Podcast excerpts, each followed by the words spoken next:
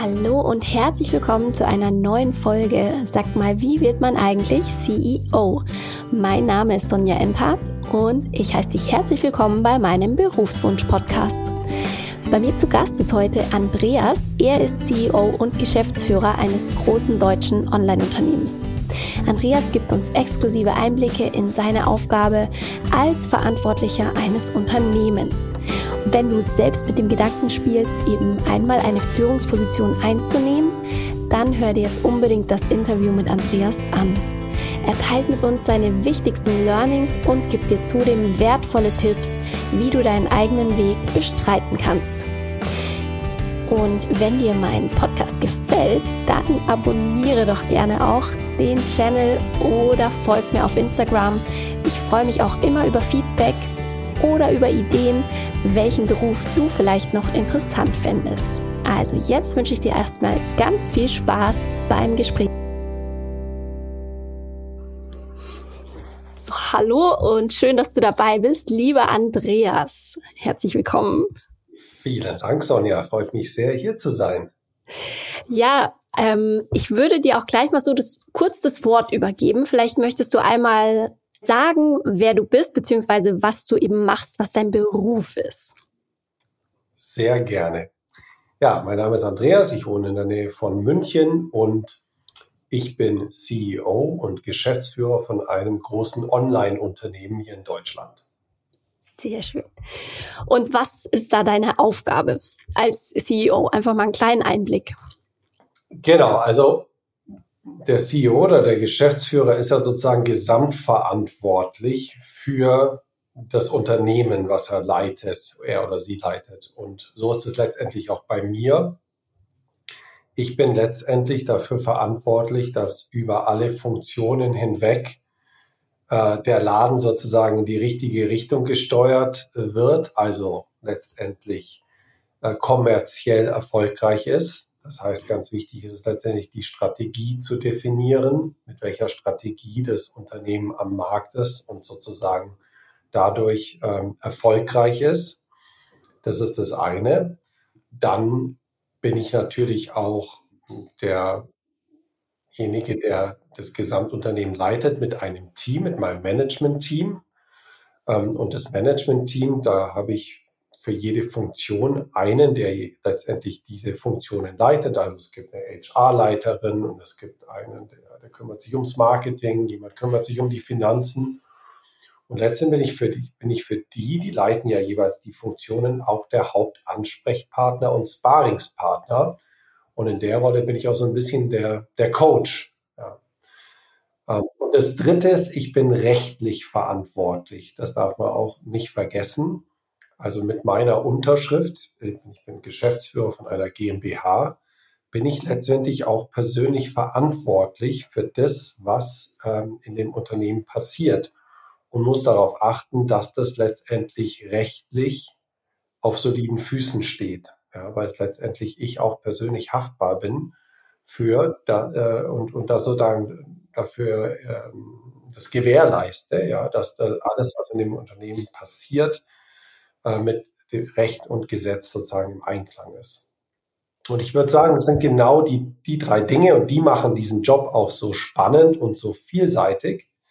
Es ist eben dieses strategische, es ist wirklich People Leadership letztendlich, also wirklich sich da wirklich um viele Mitarbeiter kümmern, aber auch insbesondere um die, die mit diese ganzen Mitarbeiter leiten, weil ich mache das ja nicht alleine, sondern mit diesem Management-Team und dann eben auch wirklich darauf zu achten, dass alles sozusagen rechtlich einwandfrei läuft. Das ist das, was meine Aufgabe ist und die Aufgabe wurde mir ja verleiht von den Gesellschaftern. Es ist ja nicht mein Unternehmen, sondern ich bin angestellter Geschäftsführer. Das heißt, die Gesellschafter des Unternehmens, in meinem Fall Investoren, haben mich sozusagen eingestellt, um das für sie zu machen. Und dann muss ich denen natürlich auch immer regelmäßig äh, Rechenschaft ablegen, wie es denn so läuft. Und muss mich auch über, bei bestimmten Themen mit denen jeweils abstimmen, weil ich nicht für alles freie Entscheidungsgewalt habe. Genau, kleiner Abriss zum Thema, was man da alles so macht. Kleiner Abriss, ja, klingt auf jeden Fall äh, wahnsinnig aufregend und aber auch sehr, ja, nach sehr viel Verantwortung, auch sehr viel Druck vielleicht? Oder wie ist es für dich? Also vom Gefühl her. Du sagst, du haftest da ja persönlich natürlich, es ist in deiner Verantwortung. Wie fühlt sich das so an, sag ich mal so, als in dieser Position? Also ich glaube, man, man wird ja nicht schlagartig Geschäftsführer von so einem Unternehmen, sondern da wächst man ja über die Jahre sozusagen rein. Ja? Wenn man sozusagen in, ich habe ich hab BWL studiert, ja, ich habe irgendwie angefangen als Marketingmanager und dann habe ich mich da irgendwie da weiterentwickelt. Und irgendwann wird man das dann, wenn es gut läuft, ist auch nicht immer so, ja, und dann ähm, dann muss man sich auch erstmal natürlich an diese breiten, diesen breiten Aufgabenbereich und dieses breite Spektrum muss man sich erstmal dran gewöhnen. Aber man macht das ja hoffentlich mit einem Team von guten Leuten, ja, die letztendlich einem dabei helfen, den Job gut zu machen. Deswegen es steht auf und fällt auch oft wirklich mit dem Team, das man hat, dass man so einen Job gut machen kann. Und genau, und dann ist es ganz gut bewer äh, bewerkstelligbar. Ist das ein Wort? Nee, nicht wirklich. so, so, kann man es dann ganz gut bewerkstelligen, sagen wir mal so. Aber ähm, natürlich ist es am Anfang schon gewöhnungsbedürftig, äh, bis man das mal so richtig auch im Griff hat und versteht, wie die verschiedenen Dinge einzuordnen sind. Da ist auf jeden Fall eine Lernphase involviert. Okay, da hast du natürlich jetzt auch schon direkt ein sag ich mal, ein Thema angesprochen, was mich natürlich auch brennend interessiert. Natürlich gibt es keine Ausbildung zum CEO, dass man da zur Schule geht und jetzt äh, werde ich das dann, sondern wie du schon angesprochen hast, das ist ja ein Weg und ein, eine Entwicklung, die über die Jahre kommt. Möchtest du uns mal verraten, wie das bei dir so war? BWL habe ich gehört, so fing es an. Genau.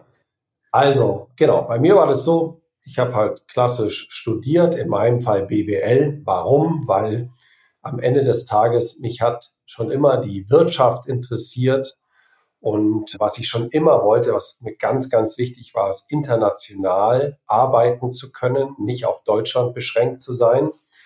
Ähm, und, ähm, und so hat mich das irgendwie schon immer interessiert, konnte ich mir immer gut vorstellen, da irgendwie in der Wirtschaft tätig zu sein, was auch immer man sich da als 20-Jähriger irgendwie drunter vorstellt. Ja. Die Vorstellungen sind ja, leider gab es damals noch nicht so Podcasts wie deinen, wo man sich hätte vorher mal informieren können, was das denn dann wirklich bedeutet. Ja. Aber ich habe das einfach aus genau diesen Beweggründen gemacht. Ich fand es irgendwie interessant und ich konnte, ich wollte wirklich international arbeiten. Das war mir ganz wichtig, mit internationalen Leuten oder dann auch wirklich im Ausland. Hm. Und dann habe ich in Reutlingen BWL studiert. Da gibt es immer noch die European School of Business. Und der Clou an dieser Schule war oder an dieser Uni war, dass man zwei Jahre in Deutschland studiert hat und zwei Jahre im Ausland. Da fing es eben schon an mit der Internationalität. Und so habe ich zwei Jahre in Boston studiert, in den USA. Ach, cool. Wow. Das war schon mal ähm, das Erste, dass es eigentlich genau das war, was ich mir so vorgestellt habe, eben international unterwegs zu sein. Und ich bin dann auch direkt in den USA geblieben nach meinem Abschluss. Ich habe äh, da dann einen klassischen BWL-Abschluss gemacht, äh, ein Diplom damals noch und einen äh, US-Abschluss, einen Bachelor habe ich dazu bekommen. Ja. Und dann habe ich angefangen, erstmal in einem deutschen Konzern, der in Amerika eine Niederlassung hatte, rein zufällig im schönen äh, Kalifornien ähm, und habe dann da angefangen als Mark S, als Praktikant, dann als Marketing Manager. Okay. Und ich würde sagen, die Praktikas, ich habe vier Praktikas während meines Studiums gemacht, die haben mir so ein bisschen geholfen, mich äh, zu orientieren, was die Branche ist, die ich interessant finde. Und ähm, die haben auch mir so ein bisschen geholfen zu verstehen, was die Funktion ist, die ich interessant finde. Und für mich war das am ganz Ende ganz klar, ich möchte im Marketing tätig sein und ich möchte im endkonsumentenorientierten Business tätig sein, also B2C. Ja, ich möchte nicht irgendwie Energie verkaufen oder ich möchte auch nicht irgendwie im Maschinenbau tätig sein. Ich möchte in einem Unternehmen tätig sein, wo der Endkonsument die Zielgruppe ist, der ich was verkaufen möchte. Und genau in so einem Unternehmen bin ich dann auch gestartet und habe mich da, erstmal habe ich mich da mit Marketing befasst, ja, also Markenaufbau, Marketingstrategien, Preisfindung, Produktstrategien, solche Sachen, ja, wie, wie man sozusagen also ein äh, gutes Produkt konzipiert, das der Markt auch wirklich braucht und das, das Produkt dann an den Mann bringt. Also wie man verkauft man eigentlich ein, äh, ein Produkt erfolgreich. Und das war natürlich spannend, das Ganze, ein deutsches Produkt in Amerika zu vermarkten. Das war natürlich schon von vornherein eine sehr spannende Sache. Cool. Und das habe ich dann drei, vier Jahre gemacht. Und nach drei Jahren habe ich gemerkt, dass es mir da zu eng und zu langweilig wird, trotz aller Vorteile, die diese Rolle hatte. Ich, mich hat es angefangen zu langweilen. Und ich habe dann schon auch gemerkt, dass man in so einem Konzern schnell mal ein kleines Rad in einem Riesenapparat wird. Und da habe ich auch gemerkt, so Konzern ist wirklich nicht meins und habe dann einen, habe ich dann für ein Masterstudium beworben, habe dann ein, mein MBA gemacht, Master of Business Administration in den USA, mit dem Versprechen, dass ich mich nochmal neu orientiere, was man eigentlich so wirklich machen kann mit seinem Leben und seiner Berufsleben insbesondere. Und dafür war dieser MBA nach vier Jahren letztendlich eine super Zeit. Und da hat sich dann vieles bestätigt, was ich machen möchte. Es blieb bei B2C, es blieb bei diesem Interesse für Marketing und Vertrieb. Aber ich bin dann da auch ganz stark eben mit äh, Unternehmern äh, in Kontakt getreten, die ein Unternehmen selber gegründet haben. Das hat auf jeden Fall Spuren hinterlassen.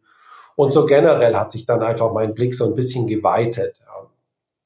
Und so bin ich danach Unternehmensberater geworden, weil, hm, weil ich gemerkt habe, ich möchte nochmal irgendwie was machen, wo ich mehr lernen kann. Ja, also was mir eben da in diesem Konzern passiert ist, mir wurde es relativ schnell langweilig und ich wollte einfach eine Möglichkeit haben, möglichst viel zu lernen, weil man viel lernen, sich viel selber weiterentwickeln, war schon immer dann irgendwie auch was, was mich schon immer interessiert hat. Hm.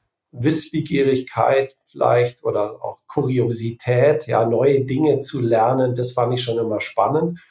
Und das kann man als Unternehmensberater relativ gut, weil man alle drei, sechs Monate auf einem neuen Projekt ist, neuer Kunde, aber in einer bestimmten Fahrtrichtung sozusagen unterwegs ist. In meinem Bereich eben Marketing, Sales für so Endkonsumentenunternehmen, ja. Hm. Und das habe ich dann drei Jahre gemacht und da habe ich wirklich unglaublich viel in diesen drei Jahren gelernt, weil genau diese wechselnden Projekte genau das letztendlich ermöglicht haben, wahnsinnig viel in kurzer Zeit zu lernen.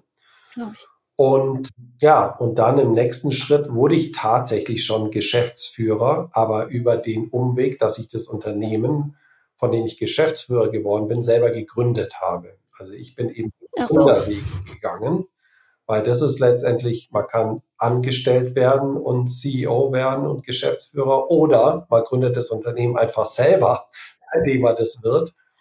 Und das war dann mein Weg. Ich habe ein Unternehmen gegründet, ein Startup gegründet und wir haben äh, letzt und das Ganze in Australien, wir sind dann aus, nach Australien gezogen. Ich habe bei Gott einen sehr ungewöhnlichen Weg. Es gibt sicher einfachere Wege und geradlinigere Wege, aber meiner ist halt so, wie er war und habe dieses Unternehmen gegründet mit drei weiteren Kollegen und sind dann als Gründungsteam dann natürlich gesamtverantwortlich für dieses Startup gewesen und haben das dann eben aufgebaut und haben auch erstmalig alle diese Vollverantwortung gehabt und sind da letztendlich äh, dann relativ früh, äh, mussten wir da reinwachsen. Und so wie das Unternehmen gewachsen ist, und erfolgreich wurde, ist natürlich immer weiter auch dieser Verantwortungsbereich äh, gewachsen. Natürlich alles immer in dem Kontext von einem Startup, das bei Gott ein, ein ganz anderes als bei irgendeinem etablierten Unternehmen. Ja. Und, ähm, und da habe ich nochmals, nämlich doch zurück nach Deutschland gekommen, habe nochmal ein Startup gegründet, was weniger erfolgreich war, ich trotzdem viel bei gelernt habe und bin dann zu dieser Tätigkeit gekommen, die ich heute mache, eben angestellt zu sein von ähm, Investoren, um ein Unternehmen in äh, Deutschland zu leiten. Und in der Rolle bin ich jetzt schon mehrere Jahre. Wow, ist also super cool und ich finde gerade also geradlinig kann man machen, aber spannend und quer durch die Welt äh, klingt irgendwie ein bisschen aufregender. Also es hört sich auf jeden Fall, ja, ja hört sich auf jeden Fall Eine nach. Spannende ähm, Reise, würde ich sagen, auch mit lauter natürlich jeder Schritt, den ich jetzt hier so ganz kurz äh, beschrieben habe, der war immer voll von auch äh, ja gewissem Maß an Herausforderungen und neuen Umständen, die man sich anpassen musste und darauf einstellen musste. Aber ich glaube, dass das schon irgendwie der Weg ist. Also der Weg, um irgendwie so eine Führungsposition zu machen, der geht schon irgendwie immer so. Ja? Also ich glaube, das ist nie der einfachste Weg, weil es geht irgendwie schon darum, persönlich zu wachsen, mhm. in der, seinem Beruf zu wachsen. Und da kann man nicht den einfachsten Weg gehen. Da muss man schon immer offen sein für die nächste Herausforderung und für die nächste Entwicklungsmöglichkeit, weil mit jedem dieser Schritte habe ich auch jedes Mal einen Schritt gemacht. Und das ist, glaube ich, schon irgendwie der Weg, der oft dazu führt, dass man irgendwann mal die Chance bekommt, dann irgendwie auch so einen Job zu bekommen, den ich jetzt da mache. Und der ist auf jeden Fall in seiner Weise ein Privileg. Also ich weiß das sehr zu schätzen, dass ich das Vertrauen von meinen Investoren und meinen äh, Stakeholdern habe, mir die Gesamtverantwortung für so ein Unternehmen zu geben. Das ist nichts, was irgendwie so einfach so dahergeht, ja, sondern großes Vertrauen. Vertrauen natürlich. Äh, Vertrauen ist in, der, in dem natürlich irgendwie alles und das geht in jegliche Richtung, ja, das Vertrauen, das in mich gelegt ist von den Investoren, das Vertrauen, das ich habe in mein Team, mein Team in mich, ja, das ist alles eine riesen Vertrauensbasis, die da notwendig ist und äh, ich glaube, so ein bisschen mein Weg äh, ist irgendwie auch Teil des Ziels gewesen, ähm, nicht unbedingt diese Rolle. Ja, die Rolle war nie das Ziel, sondern der Weg war irgendwie immer der, der äh, mir wichtig war, dass der immer spannend ist, abwechslungsreich. Und heute habe ich halt einen Job, der genauso spannend und abwechslungsreich ist. Und in der Hinsicht ist es eine super Sache. Ja, sehr spannend. Ich würde noch mal ganz kurz darauf zurückgehen, weil du ähm, eben ja dein dann im Prinzip dein dich selbst zum CEO in dem Sinne gemacht hast, weil ihr eben das Unternehmen gegründet habt, was natürlich ja auch ein Schritt ist. Ich selbst habe mir nämlich auch die Frage gestellt, zum Beispiel in Konzernen wie BMW oder was auch immer. In großen Firmen gibt es natürlich Leute, die seit Jahren in der gleichen Position, seit Jahrzehnten vielleicht sind und wo jetzt keine Option ja auf, auf eine CEO-Stelle eigentlich wahrscheinlich zu erwarten ist. Genau. Und zwar würdest du schon dann eher sagen, man muss, äh, man muss einfach dann auch aus diesen Jobs raus, wie du es ja auch gemacht hast, weil du dich gelangweilt hast. Dann auch wirklich, wenn man sich entwickeln will, dann muss man auch mal aus seiner, aus seinem Hamsterrad aussteigen und im Prinzip neue Herausforderungen suchen, um überhaupt Quantensprünge machen zu können. Also ich glaube, da gibt es führen viele Wege nach Rom. Also ich glaube, es gibt nicht nur einen. Mein Weg ist sicher nicht äh, derjenige, der für, für jeden der richtige ist. Da muss man irgendwie seinen finden. Und ähm, natürlich kann man äh, bei BMW nach seinem BWL-Studium oder Ingenieurstudium mit 25 starten und dann ist man da 20 Jahre und äh, nach 20 Jahren wird man vielleicht der CEO von BMW, weil man einfach einen guten Job gemacht hat, die richtigen Leute kennengelernt hat, die richtigen äh, Chancen genutzt hat und dann, dann wird man das möglicherweise. Da darf man nicht vergessen, dass BMW eine Pyramide ist und es war einer ganz oben. Und es gibt ganz viele, die sozusagen mit 25 da starten und ganz viele sind dazwischen. Aber ähm, so bewusst trifft man ja auch so eine Entscheidung letztendlich nicht. Das ist ja irgendwie der, wie gesagt, der Weg ist das Ziel. Ja, ich glaube, man dürfte sich da nie drauf verkrampfen, irgendwann mal sowas zu erreichen. Das hat, glaube ich, macht gar keinen Sinn. Der Weg ist das Ziel und so war es auch bei mir. Und ich glaube, für den einen ist es ist BMW ein super Weg und für den anderen, der muss halt was anderes machen. Ich glaube, da gibt es nicht eine, eine Formel. Aber ich glaube, die eine Formel ist immer, dass man offen ist für Veränderung, Herausforderung, lern- und wissbegierig ist und sich weiterentwickeln will. Das ist, glaube ich, das A und O und vielleicht auch dafür den einen oder anderen Kompromiss eben bereit ist einzugehen. Ja, so immer die berühmte Comfortzone auch regelmäßig verlässt, ja, weil sonst, ähm, glaube ich, fällt es vielleicht etwas schwieriger, irgendwie diese, diese, so eine Entwicklung zu machen. Ja, ja, ja, so, das sehe ich definitiv auch so, ja. Schön. Und dann bist du im Prinzip, also dann war euer Unternehmen, wie ist das, was ist damit passiert? Hab, bist du ausgestiegen oder wie war dann so, weil du dann das Neues gegründet hast?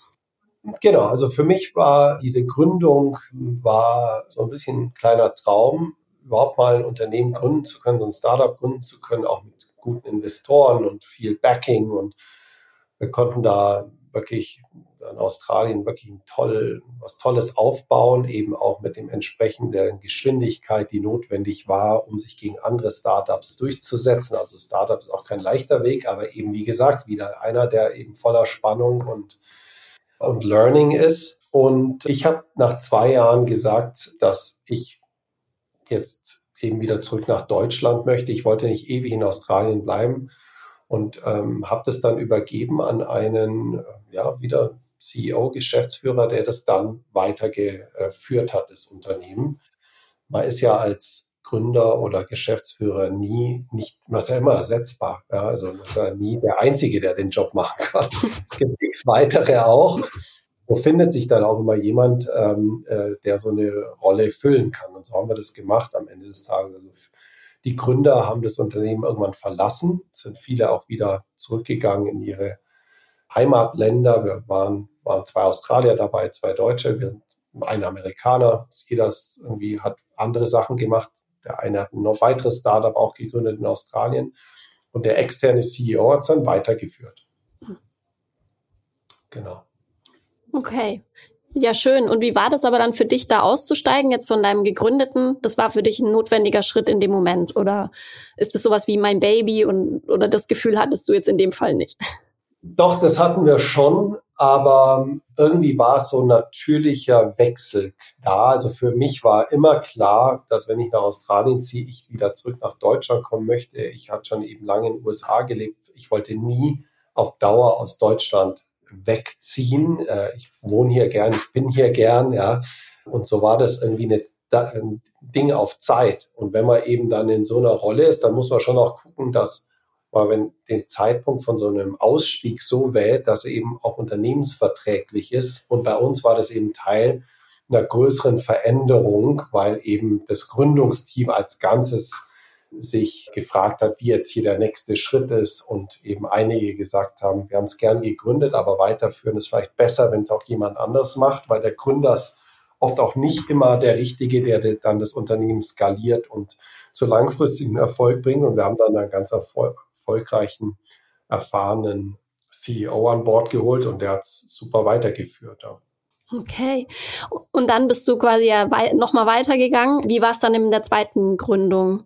Genau. Zweite Gründung war ähm, dann letztendlich eigentlich sehr ähnlich, wie man das halt so macht. Man braucht ein Produkt, das für dessen, das letztendlich einen Markt gibt. Und dieses Produkt muss man halt definieren. Und nachdem man ja nicht, nicht unbedingt weiß, welche, welchen Markt es dafür gibt, es lässt sich nicht immer vorab alles validieren, muss man halt gewisse Hypothesen treffen und sagen, okay, ich glaube an die drei Sachen, damit dieses Produkt ein Erfolg wird. Und genauso sind wir auch dran gegangen und haben auch wieder Investorengelder eingesammelt. Aber am Ende des Tages hat sich es nicht bewahrheitet, dass mit dem Geschäftsmodell ein großer Markt adressierbar war. Das heißt, das, das Produkt war interessant, das gab auch Kunden, aber es gab einfach nicht genug Kunden. So ging es nicht nur uns, sondern auch anderen Startups, die das gleiche Geschäftsfeld erschließen wollten. So haben wir dann das Unternehmen nach zwei Jahren verkauft, weil wir schlecht verkauft natürlich, weil wir gemerkt haben, einfach so richtig skalieren lässt sich nicht. Das wird ein kleines Pflänzchen bleiben. Und dafür macht man es ja letztendlich nicht. Ja, man will ja irgendwie doch ähm, was Größeres, muss sich irgendwie weiterentwickeln und wachsen. Und das da gab es dann genügend Herausforderungen, dass wir gesagt haben, nee, wir verkaufen das jetzt weiter und beendet damit dann die Reise von, von dieser Geschäftsidee und diesem Startup. Genau. Und so ist das auch ganz typisch ja. bei so Gründungen. Nicht bei jeder, nicht jede führt zum Erfolg, sondern man muss auch eben äh, darauf gefasst sein, dass die Annahmen, die man trifft, warum jetzt etwas ein Erfolg werden kann, eben nicht zutreffen, weil vorab weiß man es einfach oft nicht. Genauso war das in dem Fall der Fall.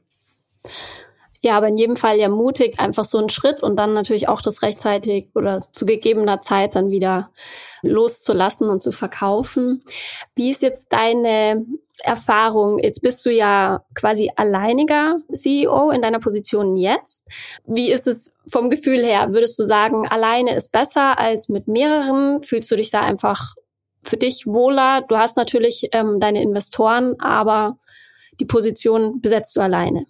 Genau, also aktuell mache ich das alleine. Ähm, ich mache es aber, aber auch nicht eben alleine, weil ich habe eben dieses Team und das Team ist das A und O.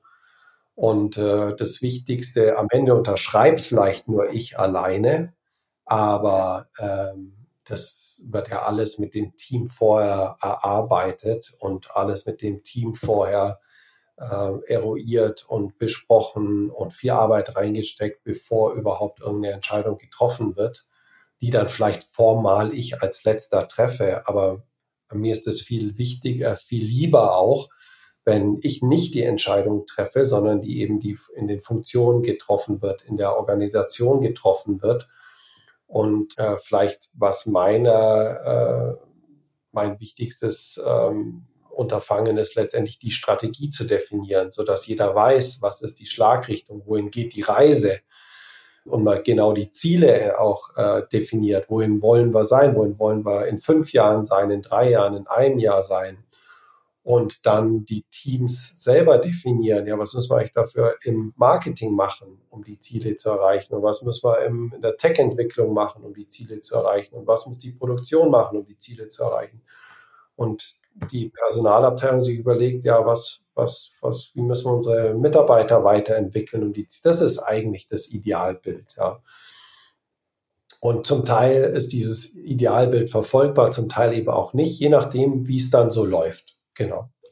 Okay, schön. Ja, jetzt würde mich natürlich auch noch interessieren, ähm, was verdient man denn so als CEO? Jetzt gibt es natürlich unterschiedliche Varianten. Du hast den Gründer-CEO schon erlebt und ja dann auch äh, deinen Verdienst gehabt oder oder auch nicht. Kommt natürlich am, bei einer Gründung sicher nochmal anders. Jetzt als würde ich einmal als angestellter CEO, was ist da so sage ich mal, eine übliche von bis oder nach oben offen? Wie, was muss man sich da vorstellen?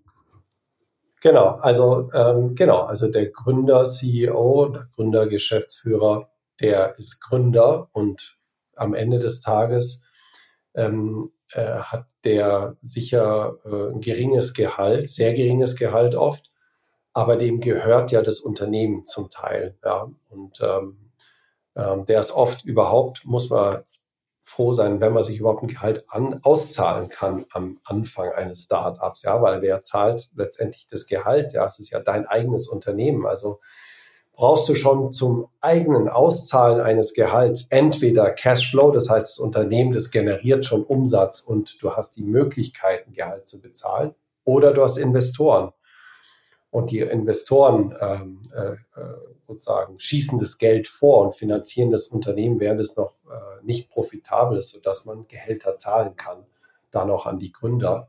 Aber das hat natürlich alles seine, seine Grenzen. Als angestellter CEO, da gibt's äh, eine riesen Bandbreite, ja, also eben von dem CEO von Amazon und Google, wo es ja steht da regelmäßig in der Zeitung, dass die Hunderte von Millionen Dollar verdienen ja, und riesen Aktienpakete haben, zu dann den verschiedensten äh, Abstufungen. Ähm, und ähm, irgendwo da befindet man sich dann halt auch in so einer Rolle, wie ich sie habe. Und da ist aber ganz wichtig zu wissen, da gibt es natürlich äh, immer eine fixe Vergütungskomponente, das ist das Gehalt. Aber gerade äh, in so einer Führungsposition, das ist eigentlich immer in Führungsposition der Fall, wird man, gibt es einen Bonus, der abhängig davon ist, ob das Unternehmen seine Ziele erreicht hat. Ähm, und, ähm, und die Ziele sind an Zielvorgaben zum Teil ge gekoppelt und da kommt es oft auch nicht zur Auszahlung. Also es ist ein variabler ähm, Bestandteil und oft gibt es dann auch eben andere Bestandteile, die sozusagen Anteile an dem Unternehmen sind. Also wenn es ein Aktien, äh, also börsennotiertes Unternehmen sind es oft Aktien oder Optionen, die eben auch wieder daran hängen, ähm, wie erfolgreich das Unternehmen ist, wie sich der Aktienkurs entwickelt. Und in der Führungsrolle ist man ja direkt damit für verantwortlich, dass auch das sich positiv entwickelt. Das heißt, man wird sozusagen am Erfolg partizipiert man letztendlich, den man selber zu verantworten hat. Ja. Und äh, genau, da gibt es dann zum Teil, ähm, gibt es dann da eben Abweichungen nach oben, aber zum Teil eben auch Abweichungen nicht nach unten, aber äh, zum Teil entwickelt sich dann halt das auch nicht groß positiv, je nachdem, ähm, wie das Unternehmen sich entwickelt. Und das ist ja auch nicht immer nur an den Entscheidungen der Führungsmannschaft gekoppelt, sondern da gibt es auch, auch externe Faktoren, die einfach dazu führen, dass man vielleicht durch schwere Zeiten geht. Ja? Und ähm, ja, genau. Und so ist, glaube ich, die Variabilität der Vergütung ist sicher relativ hoch. Okay, das heißt, wenn ich jetzt als CEO einsteige und ein Gehalt verhandle am Anfang, dann bewege ich mich eher sechsstellig oder bin ich dann, ähm, also jetzt, genau, oder bin ich gleich, also wo, wo steige ich ein, wenn ich jetzt den weiten Weg gegangen bin und stehe da und bin in den Verhandlungen? Das ist dann mein eigener Wert oder wie würdest du da? Ja, also ich würde sagen, am Ende des Tages, das kann man so eigentlich gar nicht sagen. Das hängt sehr eben von dem Setting ab wenn du, auch wenn das Unternehmen schon gegründet ist und du äh, in ein Startup einsteigst, das jetzt schon etabliert ist, das vielleicht schon zwei Finanzierungsrunden hinter sich hat, dann kann es durchaus sein, dass das kein sechsstelliger Betrag ist, mit dem du startest, weil einfach auch dort Cash knapp ist und man vielleicht eher über eben Variable, über Unternehmensanteile denjenigen vergütet, der dann an Bord kommt. Ähm, wenn man CEO von BMW wird, sollte man anders machen. Das ist klar. Da sollte man die sechsstellige Gehalt sicher knacken. Ähm, und ähm, da sollte dann noch ein BMW als Firmenwagen drin sein, idealerweise. Ja. Dann ist das ein anderer Case. Ja. Und er kriegt dann wahrscheinlich Aktien, äh, ähm, Optionen. Und wenn sich der BMW-Kurs gut entwickelt und der die richtigen Entscheidungen trifft, dann sind die vielleicht mal viele Millionen wert. Ja, so ist das halt in so einem Großkonzern. Und dazwischen gibt es eben alles. Ja. Mhm. Da gibt es nicht eine, eine Regel. Ähm, und ähm, dann geht es letztendlich so über die Verhandlung, findet man sozusagen den richtigen, die richtige Balance zwischen den verschiedenen Komponenten. Okay. Ja, super. Also sehr informativ. Vielen Dank auf jeden Fall schon mal dafür, für die, für die Offenheit. Ja, was hättest du denn so jetzt noch für drei Expertentipps jetzt als erfahrener ähm, CEO ja mittlerweile schon sozusagen in dritter Position? Kannst du vielleicht jemanden, der, auch wenn das, wie du sagst, der Weg ist das Ziel und nicht die Position sollte das Ziel sein, aber man soll ja Visionen haben. Welche drei Tipps hättest du?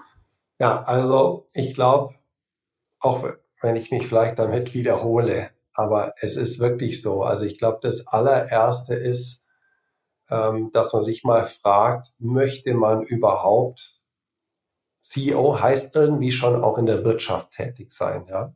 Da muss man sich erstmal fragen, ist das überhaupt mein Ding? Das mal das allererste, ja. Ähm, und da sollte man sich schon irgendwie mit auseinandersetzen. Also das ist am Ende des Tages geht es darum, Entscheidungen vorbereiten und zu treffen, die letztendlich an wirtschaftlichen Erfolg orientiert sind. Ähm, und für den einen ist es genau eine richtig spannende Herausforderung, der findet es gut.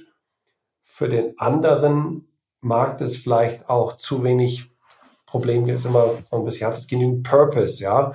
Wenn ich irgendwie dem, der Profitabilität hinterher renne, ist das der Sinn äh, also der Unternehmenssinn oder das ist dann auch mein Lebenssinn. Oder sollte ich lieber Arzt werden oder sollte ich lieber Feuerwehrmann werden, weil da helfe ich sozusagen Feuer zu löschen. Das braucht die Welt ganz klar und die Welt braucht ganz klar Ärzte. Ist das jetzt der gleiche Purpose hier, ja? Und da kann man, das kann man sich, da, man sollte sich wirklich damit auseinandersetzen, was es bedeutet, in Unternehmen tätig zu sein und in der Wirtschaft tätig zu sein.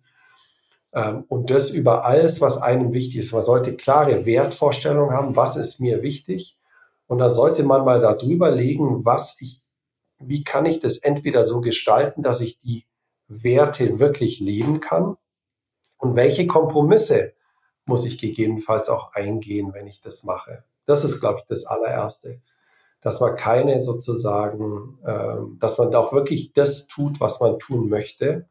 Die Wirtschaft ist groß, es gibt tausend Möglichkeiten, ja, was man da drin machen kann, aber so gewisse Dinge sind irgendwie auch vorgegeben ähm, in denen der Rahmen, der Rahmen ist schon irgendwie gesteckt, ja. Und äh, auch wenn er weit gesteckt ist, sollte man irgendwie schon so grundsätzlich wissen, was einem wichtig ist und wie weit es da weiter verfolgbar ist. Ich würde sagen, das zweite ist wirklich diese äh, Curiosity zu haben, ja. Also ich glaube, ganz wichtig ist halt, dieses Offensein für Lernen, für Weiterentwicklung, das auch aktiv zu verfolgen die Comfort Zone ist sicher kein guter Ort ähm, auf Dauer, wenn man eben diese sich weiterentwickeln möchte. Und das gehört halt irgendwie dazu, wenn man irgendwie ähm, auch irgendwann mal ähm, Gesamtverantwortung haben will. Da muss man irgendwie mal alles einmal verstanden haben. Das heißt, man muss alles irgendwie mal gelernt haben. Also Curiosity und Wissenshunger, Lernen, Lernen, offen sein für Lernen, das ist, glaube ich, das zweite große Ding. Da muss man sich fragen, will ich das überhaupt? Oder will ich eigentlich das alles gar nicht? Und weil das ist immer mit Anstrengung auch irgendwie verbunden. Ja.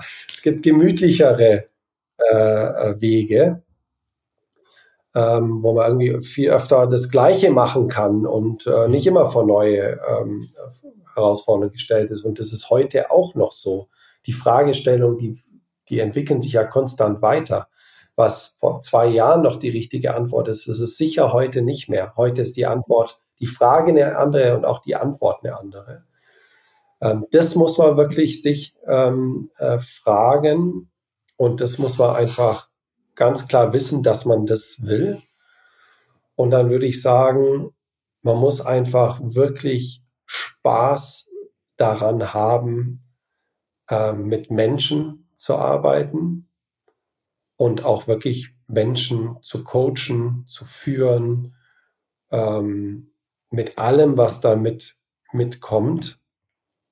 Ähm, und daran muss man einfach Spaß haben, weil wie gesagt, es geht nie ohne das Team und ähm, und das kann man in ganz frühen äh, Phasen lernen. Das kann man als ähm, keine Trainer vom Fußball, äh, von der Kinderfußballmannschaft lernen. Das kann man überall lernen sozusagen. Ja, das kann man mit seinen eigenen Kindern üben. Ja, das ist manchmal viel, viel schwieriger. Äh, das kann man überall üben, aber dieses Menschen zu verstehen und äh, auf die einzugehen ähm, und dann irgendwie auch ähm, mit den richtigen Zielen zu inspirieren und zu motivieren, damit alle verstehen, was ist das Ziel. Und, ähm, und das ist bei einem Kinderfußballteam genau das gleiche wie beim großen Unternehmen. Das muss man Daran muss man Spaß haben. Ich glaube, nur wenn man Spaß dran hat, ähm, dann macht man es. Und das gibt mir immer noch die größte Genugtuung. Der kommerzielle Erfolg, dass das Unternehmen gut läuft, so ein bisschen, das muss sowieso sein. Aber was ich immer wahnsinnig spannend finde, ähm, und das gibt's immer wieder so, wenn so richtige, äh, mal so einen richtigen Durchbruch erlebt, weil ein super Team äh, mit hoher Motivation und und Wissbegierigkeit und wie man es so nennt, intrinsischer Motivation, aus Eigenmotivation ähm, tolle neue Insights entwickelt, die dann wirklich den nächsten Quantensprung sozusagen bringen. Ja. Das passiert jetzt nicht auf Tagesbasis, aber muss oft genug im Jahr passieren, damit man sozusagen wirklich auch sich weiterentwickelt. Und das hängt immer an den Leuten. Und vielleicht meine Rolle ist dann eher, dafür zu sorgen, dass die sich richtig darauf fokussieren können, die Klarheit haben, um was es geht, äh, was das Ziel ist, die Strategie, wie schon vorhin gesagt, und dann den Weg frei zu machen, dass die sozusagen sich selber finden können, gegebenenfalls auch sozusagen das Team formieren, damit die sozusagen genau diese, diese Dinge arbeiten können das ist dann immer jedes Mal toll, wenn es eben zu solchen äh, Durchbrüchen kommt. Dazwischen gibt es auch ganz oft ähm, ja, schwierigere Zeiten, wo das dann, die muss man eben auch aushalten, in einer gewissen Weise. Aber die hat wohl jeder, denke ich, und in der Rolle eben auch. Ist nicht immer ein Sonnenschein. Ja, klar, mit Menschen arbeiten, ähm, ja, da muss man auf, sind immer Emotionen im Spiel und jegliche Befindlichkeiten ja auch. Genau.